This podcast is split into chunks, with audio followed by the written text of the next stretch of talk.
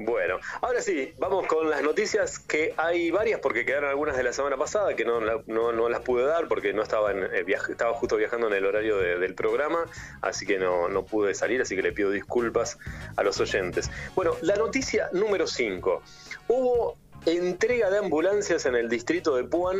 Ayer le entregaron una ambulancia al hospital de Villa Iris eh, que obviamente es muy importante para la salud. Y por supuesto, la semana anterior, el jueves pasado, eh, fue la entrega de una ambulancia de alta complejidad que había entregado el gobernador de la provincia de Buenos Aires, Axel Kisilov, al municipio de Puana. Así que eh, ahora Darregueira, según lo que me indica la gente recién, me escribía Claudio Baiman, eh, perdón, eh, hay dos eh, ambulancias, una cero kilómetros, que la, la que se entregó el otro día, y la firma que se realizó el jueves pasado con la gente del Club de Leones, con este comodato que el Club de Leones presta o cede eh, la ambulancia, así que bueno, hay dos, sigue habiendo dos ambulancias en Darregueira.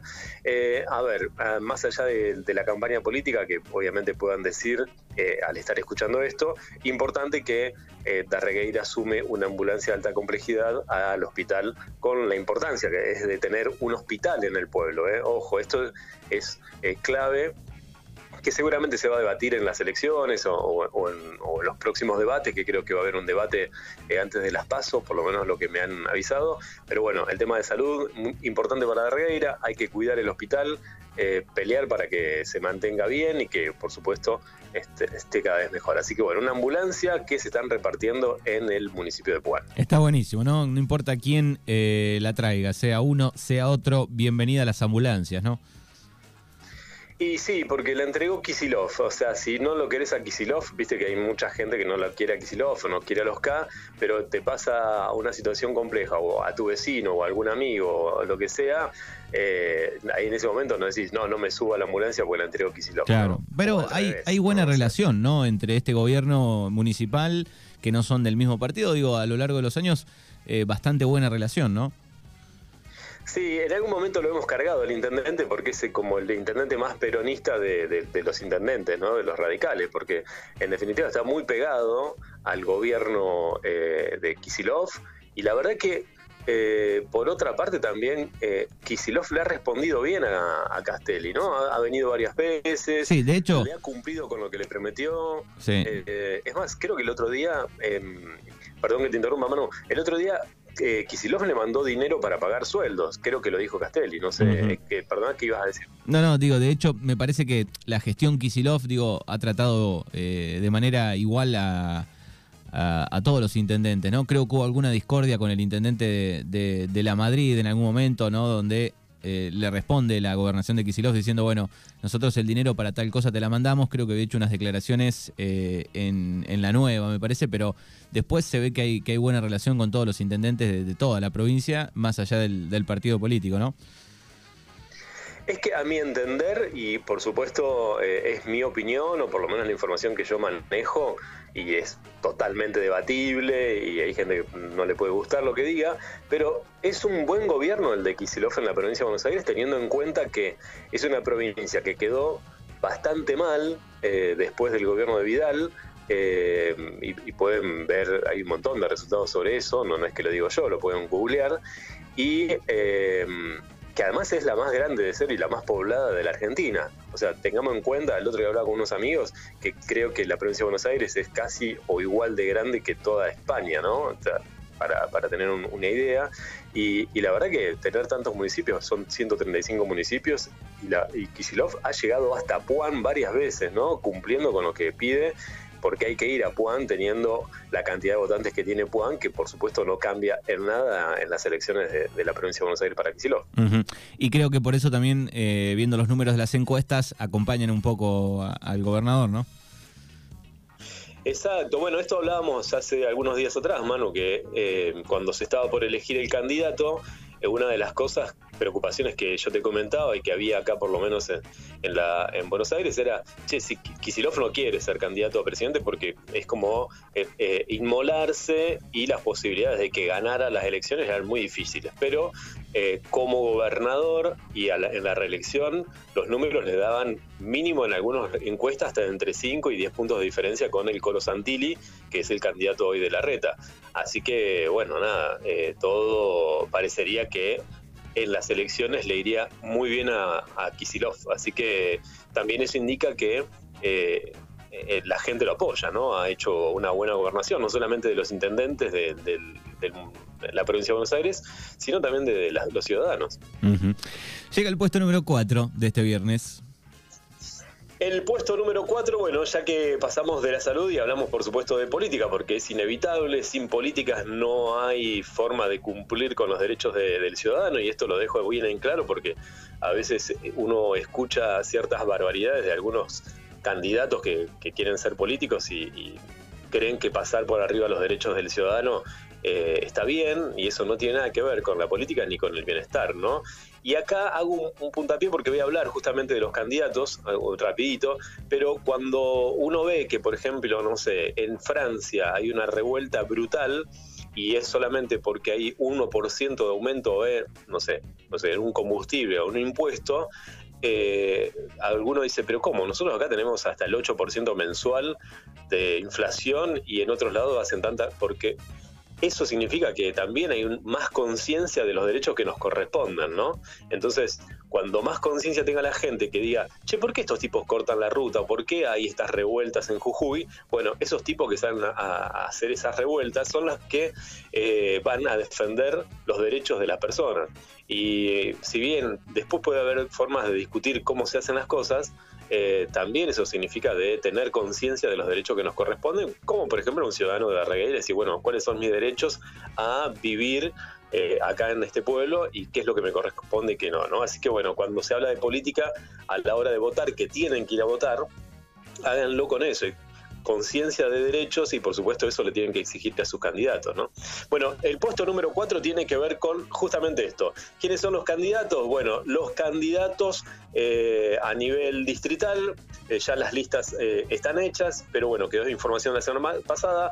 Castelli, el intendente actual, encabeza la lista. Habíamos dicho que la primer concejal que llevaba Castelli era una mujer, no nos equivocamos es Noelia Carcedo y en tercer lugar estaba eh, o está Lucas Delgado que es de eh, Felipe Solá. Por el lado de eh, la otra vez cuando yo te comenté, Manu, que la primer concejal iba a ser una mujer, de parte de, la gente de Reyes me dijeron, ah, le erraste en eso, ¿no? Pero bueno, en realidad nosotros teníamos la información de que la mujer iba primera y Franco Mombelli iba segundo. Bueno, después a la hora de, obviamente, oficializar la lista, Franco Mombelli quedó primero y Verónica Cruz de Darregueira quedó en segundo lugar. Pero no es que le erramos por mucho, le erramos en un puestito ahí, que está bien, es importante el primer lugar, pero no es que la mujer estaba en quinto lugar. Así que nada, igual me gusta esas, esos cruces porque están escuchando la radio, eh, los políticos te escuchan a vos mucho y el otro día mientras yo comentaba eso, de que la mujer iba en primer lugar, me estaban escribiendo en ese momento. Así que nada, eh, me, gusta que escuchen.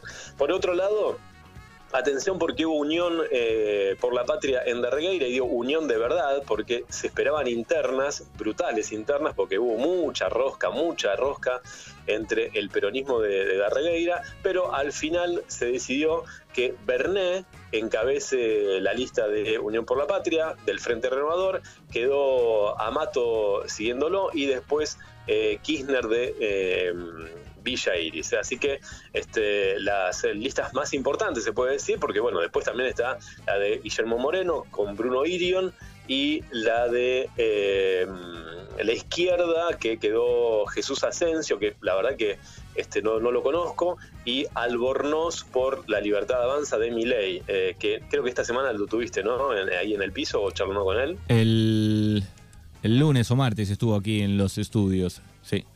Bueno, y se va desinflando mi ley, ¿no? Las encuestas se va desinflando, eh, ni hablar de todas las cosas que van pasando, de las denuncias que venden los cargos, eh, bueno, que la casta o la gente que se suma a mi ley por ahí es eh, un poco de eh, algunos de los residuos de la política, de la mala política, ¿no? Lo hemos visto en Tucumán, con gente que es negacionista, que ha sido cómplice o ha apoyado al genocidio militar. Bueno, la verdad que, bueno, muy, muy complejo, se desinfla mi ley y por el otro lado también es cierto que mi ley logró algo que la política se corra bastante a la derecha, algo que está pasando a nivel mundial y esta revolución que ha generado yo creo que va a llevar, esto es el comienzo de algo a futuro, eh, no creo, no lo veo a mi ley, por supuesto, eh, gobernando, pero creo que esto es sembrar una semilla a futuro y me parece que hay que tenerlo muy en cuenta para todos los políticos que están escuchando, porque si mi ley logró esto es porque fallaron justamente los que están. Así que eh, nada, para tenerlo en cuenta. Bueno, esto es la parte política, ¿no? Lo importante es que hubo unidad. quería aclarar que Verónica Cruz va en segundo lugar con Reyes, que va a la interna con Castelli, y hay una pelea feroz. Vamos a ver qué pasa ahora porque falta poco, falta un mes más o menos para las, las paso. Así que bueno, eh, va a estar lindo, me gusta, me gusta. Y me dijeron que va a haber un debate antes de las pasos. Así que bueno, quiero, quiero ver si se hace. Puesto número 3 de este viernes. El puesto número 3, Manu, esto surgió ayer, así que noticia fresca. ¿Por qué? Porque los vecinos estaban indignados, me mandan una foto y me dicen, mira, mira la mugre que tiran eh, esta gente que pasa en camioneta o en camión y tiran la, mugre, ¿sabes dónde? En las alcantarillas que están en el ingreso del pueblo.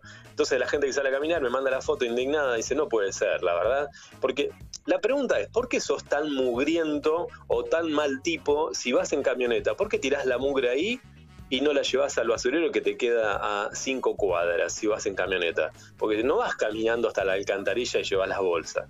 Entonces, me parece que ser tan mugriento, tan mal educado, tan mal vecino, la verdad que debería ser multado. No entiendo por qué todavía se espera, eh, y, y, discúlpeme si por ahí lo hago con esta eh, con este enojo, pero no entiendo qué es lo que está esperando la gente del municipio para multar a los vecinos que arrojan la basura en cualquier lugar. Eh, sinceramente no lo entiendo. Eso por un lado, porque la verdad que, o sea, tirar la mugre en, un, en una alcantarilla, cuando estás a cinco cuadras del basurero, que no, es, que no es poco, porque en definitiva, hace un rato cuando publicamos la foto de que habían juntado la basura, eh, un vecino me escribió y dice, bueno, recién volvieron a tirar mugre para una camioneta y tiró basura en otro lado. Sí, sí, pero posta, o sea, la verdad que hay que ser muy mugriento y mal tipo, ¿no? Pero bueno, eh, disculpen los que están escuchando, los que van a escuchar el podcast. Yo estoy haciendo amigos con esto, así que eh, la verdad que bueno, yo la verdad que no, no, no me banco a la gente que hace eso, así que eh, lo siento mucho. Y después, por otro lado, nos llegan quejas de los perros. Y no sé cuándo se va a empezar a poner alguna en práctica alguna de las tantas políticas que hay en la provincia de Buenos Aires con respecto al control, al control de los, de, los animales, el tema de identificarlo, de, hacer algún trabajo de, importante como para decir, no puede ser que en la calle tengas cuatro o cinco perros sueltos. La verdad que no entiendo. O sea, si tenés, querés tener cuatro o cinco perros, tenedlos bien y si no, no los tengas, ¿viste? Pero tenerlos en la calle eh, no solamente sucian, sino son un peligro, que muerden, que corren. Bueno, la verdad que es un momento que se tiene que empezar a trabajar en eso, ya que ahora están en época de elecciones y se vienen todos los proyectos que se van a presentar. Bueno, sería bueno que se, se apliquen. Bueno, sí, vi las fotos en Darreira Noticias, lamentable lo de la basura. La única manera, creo yo, es cámaras, ¿no? Que eh, filmen el momento para poder hacer una multa, también estoy pensando, ¿no? O sea, eh, si no, ¿cómo haces? O alguien que, que lo filme. También, exacto, eso es lo que reclamaban, mano, exactamente, eso reclamaban también ahí los lectores, porque obviamente estaban todos indignados.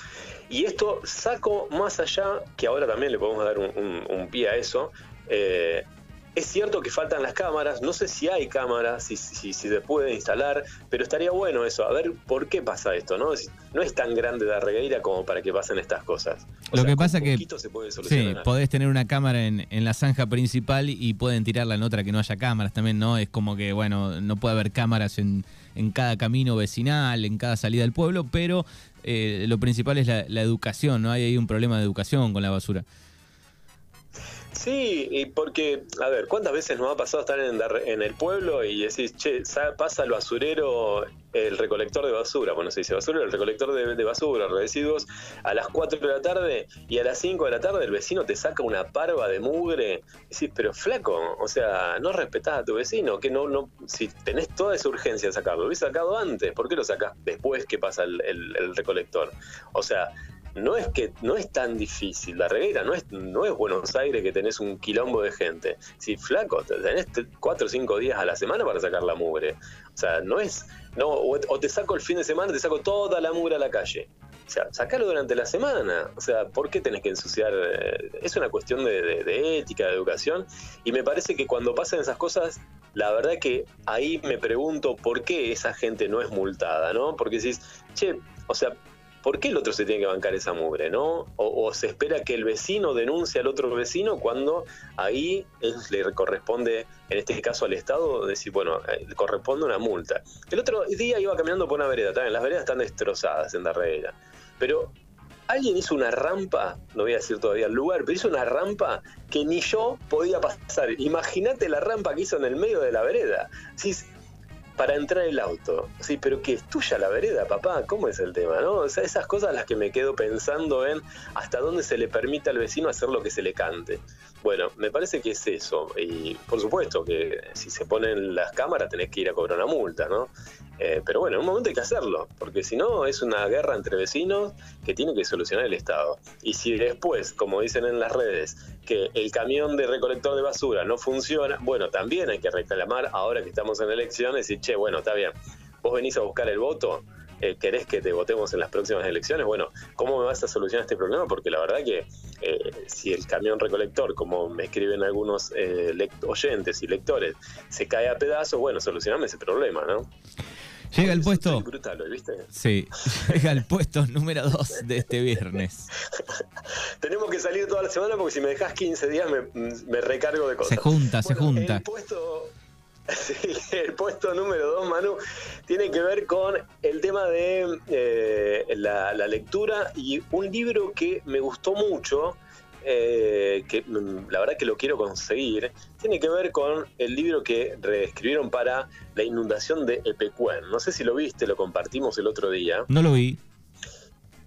Bueno, vos sabés que se hizo un libro, una, eh, un cómic en realidad, un policial, un policial negro, basado en la desaparición de una chica en el lago de Pecuén, relacionado con el tema de eh, el golpe de Estado, con el terrorismo de Estado y con la inundación de Pecuán. La verdad está muy bueno.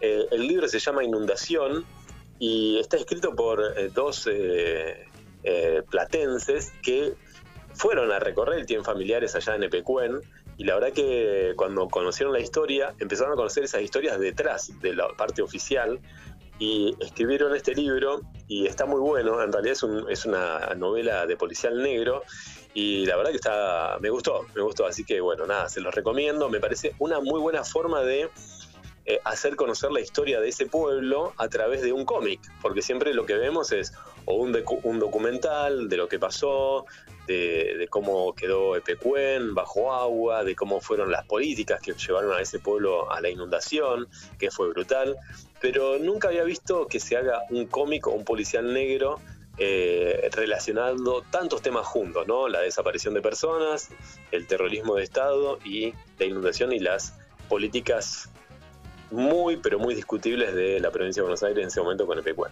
Muy bien, ahí está, qué lindo. Puesto número uno de esta semana.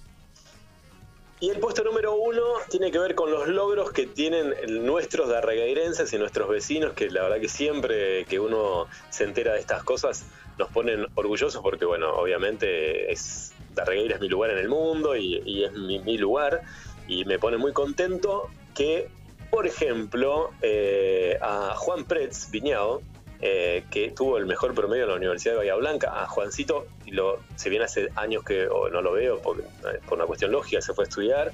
Pero bueno, lo he visto toda la secundaria, la primaria y hasta en el maternal, porque es compañero de, mi hija. Eh, ha tenido un gran promedio en la Universidad del Sur y dio un muy buen discurso, me gustó mucho y voy a mm, eh, solamente rescatar una partecita porque después lo pueden buscar, pero tuvo muchísima gente que le escribió agradecida y por supuesto orgullosa, ¿no? Eh, dijo, una de mm, las cosas más importantes que tiene, dice, como todos sabemos, en cada uno de los títulos solo aparecen nuestros nombres. Sin embargo, esto oculta un hecho fundamental. Nuestros nombres no se encontrarían allí si no fuera por el apoyo incondicional de los innumerables personas o de las innumerables personas, desde los padres, hermanos, eh, que brindaron el sostén emocional y, en mi caso particular sostén económico por el cual me siento nuevamente privilegiado. A los abuelos, a los amigos, bueno, se acordó de todo el mundo, ¿no? Que, y esa, la verdad que está bueno, nunca, o sea, no estoy acostumbrado a escuchar eso de, che, atrás de este nombre que está en el título eh, está todo el resto, ¿no? Porque parece, dice en privado, pero nunca lo había escuchado así en público. Así que la verdad que felicitaciones para la familia Pres Piñao, para Juan principalmente, que lo conozco de toda la vida, y, a todos los chicos, obviamente, de Arregueira, que estudian y, que este, son reconocidos fuera del pueblo eh, por, por sus grandes logros. Así que, bueno, la quería dejar para el puesto número uno, Manu.